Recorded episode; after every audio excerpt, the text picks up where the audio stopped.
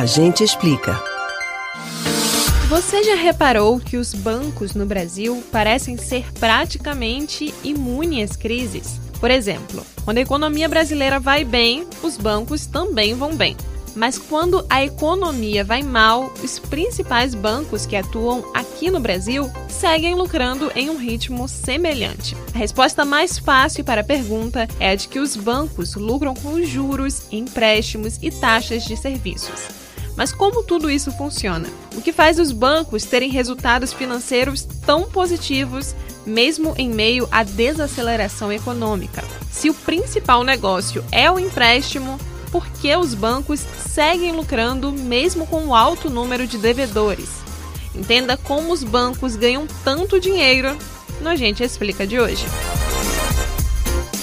O patrimônio dos cinco principais bancos brasileiros supera o produto interno bruto de todo o Brasil. De acordo com dados do Fundo Monetário Internacional, FMI, a soma do lucro registrado por quatro bancos brasileiros no ano de 2013 chegou a cerca de 20 bilhões de reais, o que seria maior que o produto interno bruto de 83 países. A maior parte desse lucro vem do chamado spread bancário.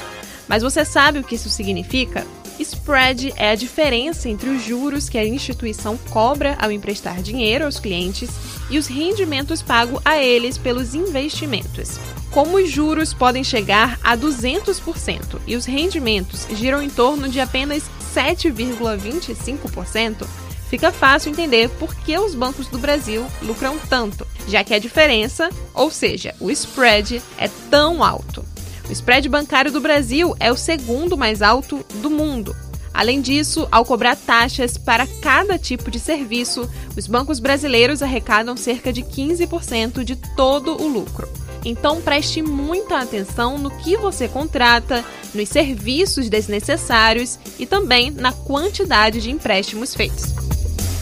Você pode ouvir novamente o conteúdo do Agente Explica no site da Rádio Jornal ou nos principais aplicativos de podcast: Spotify, Deezer, Google e Apple Podcasts.